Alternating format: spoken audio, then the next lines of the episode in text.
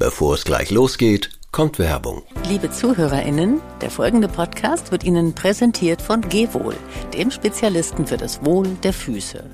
Gehwohl ist Vorreiter der professionellen Fußpflege und Praxisausstatter für Fußspezialisten. Das umfangreiche Pflegesortiment von Gehwohl ist daher nur in Apotheken sowie in Podologie- und Fußpflegeeinrichtungen erhältlich.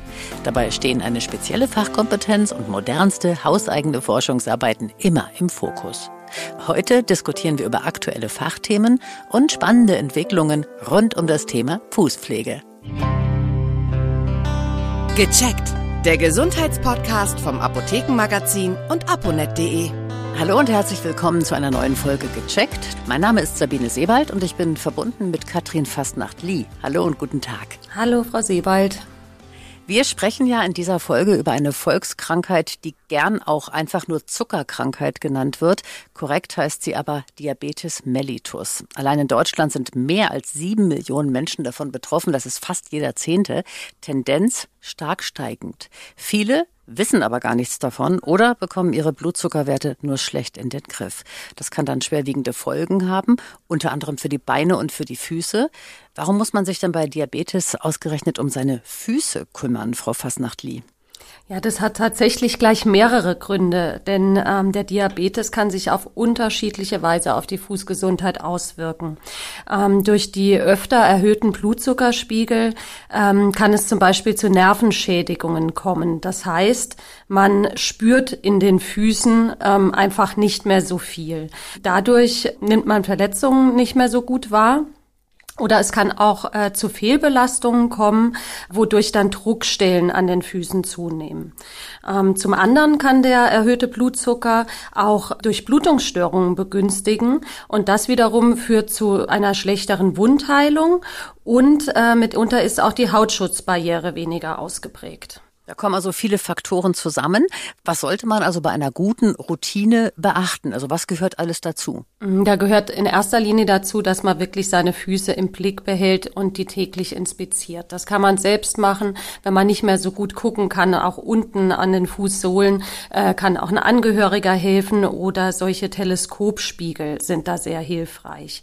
Und dann ähm, ist ganz äh, wichtig die regelmäßige Pflege. Dazu gehört, dass man die Füße kurz in warmem Wasser und nur mit einer milden Seife wäscht und dann wirklich ganz sorgsam abtrocknet mit einem weichen Tuch und auch die zehn Zwischenräume ähm, nicht vergisst, dass es da nicht feucht bleibt.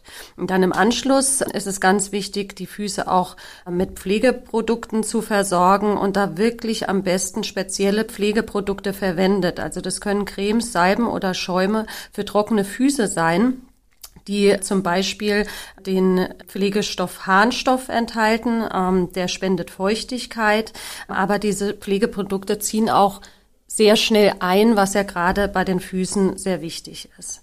Wenn man ähm, zum Beispiel viel Hornhaut an den Füßen hat, da ist es ganz wichtig, dass man keine scharfen oder spitzen Gegenstände verwendet, weil man sich da eben auch leichter Verletzungen zuzieht. Also einfach nur ein Bimsstein und eine Feile zum Kürzen der Nägel.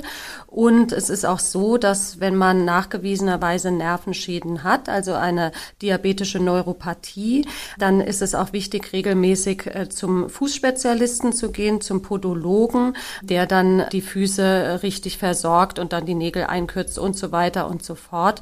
Und äh, das bezahlt in dem Fall größtenteils sogar die Krankenkasse. Ganz kurz noch, wie oft sollte man diese Routine dann machen? Also wie oft muss ich mir die Füße anschauen? Naja, die schaut man sich tatsächlich schon am besten täglich an, weil wenn mhm. eine Wunde entsteht und die Wundheilung dann eingeschränkt ist, kann sich das bei Diabetes wirklich sehr schnell entzünden und die Wunde sehr schnell verschlechtern. Also da ist es wirklich ratsam, täglich mal drauf zu schauen. Das kann man zum Beispiel auch machen, wenn man ja einfach die Strümpfe an und auszieht. Da habe ich auch mal einen ganz tollen Tipp von einem Arzt gehört, der sagte, es ist äh, gut, ähm, ganz helle Strümpfe zu verwenden, weil dann sieht man auch am Strumpf, wenn irgendwo vielleicht eine Wunde ist. Das ist ein guter Tipp. Und Sie können übrigens die Fußsohle auch mit dem Handy fotografieren. Das hat den Vorteil, dass Sie das Bild dann auch vergrößern können und wirklich kleinste Verletzungen schon sehen. Das ist auch ein ganz heißer Tipp. Das stimmt, ja. Das ist ein guter Hinweis. Wie vermeide ich denn, dass überhaupt Wunden entstehen? Ist das jetzt das Ende von High Heels und Barfußlaufen am Strand?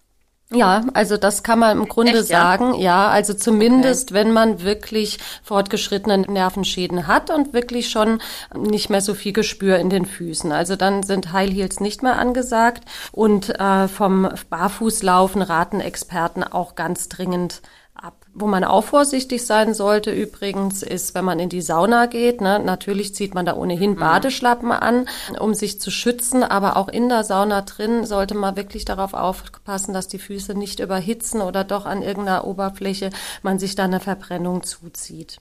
Und ähm, das Wunden vermeiden geht auch bei der Schuhauswahl weiter. Also die High Heels sollte man nicht auswählen, sondern eher gemütliches und flaches Schuhwerk. Wenn die Füße nicht sehr beeinträchtigt sind, können das auch noch normale Schuhe sein, aber die sollten, wie gesagt, bequem sein. Die Nähte sollten nicht schubbern. Sie sollten breit genug sein. Das ist sehr wichtig. Da gibt es auch den Tipp, dass man die am besten äh, am frühen Nachmittag kauft.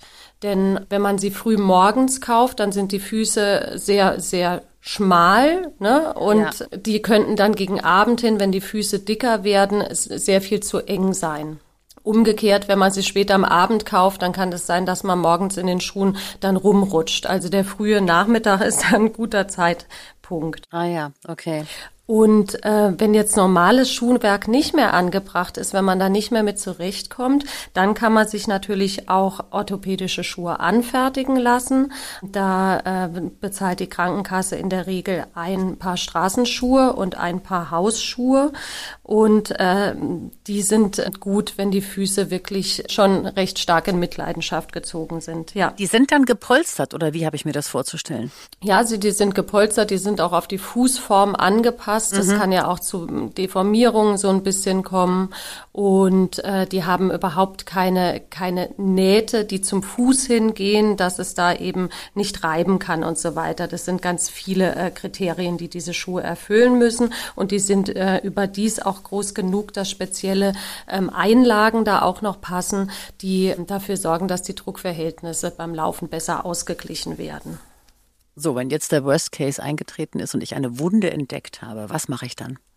Ja, also dann kann man erstmal Ruhe bewahren. Also wenn man sich zum Beispiel jetzt, ne, wenn ein kleiner Riss ist oder man sich doch mal eine Blase gelaufen hat, dann darf man das schon erstmal zu Hause selbst versorgen, desinfizieren, passendes Pflaster drauf tun.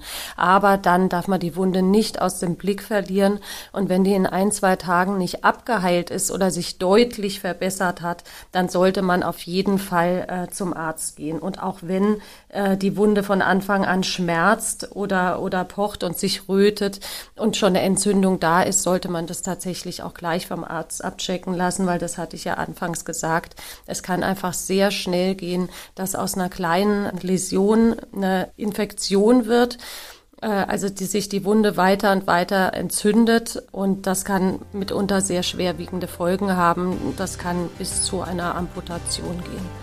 Also, wir haben gelernt, es kommt bei Diabetes wie kaum bei einer anderen Krankheit darauf an, die Füße ganz besonders gut zu pflegen und alle Risiken immer auf dem Schirm zu haben. Vielen Dank, das war Katrin Fastnacht-Lee, Redakteurin bei aponet.de und dem Apothekenmagazin. Tschüss und bis zum nächsten Mal. Ja, tschüss. Vielen Dank fürs Zuhören. Vergessen Sie nicht, unseren Podcast zu abonnieren. Und viele weitere Tipps und Informationen für Ihre Gesundheit lesen Sie online auf www.aponet.de und alle 14 Tage im Apothekenmagazin, das Sie kostenlos in Ihrer Apotheke bekommen. Bis nächste Woche zur neuen Folge von Gecheckt. Der Gesundheitspodcast vom Apothekenmagazin und aponet.de.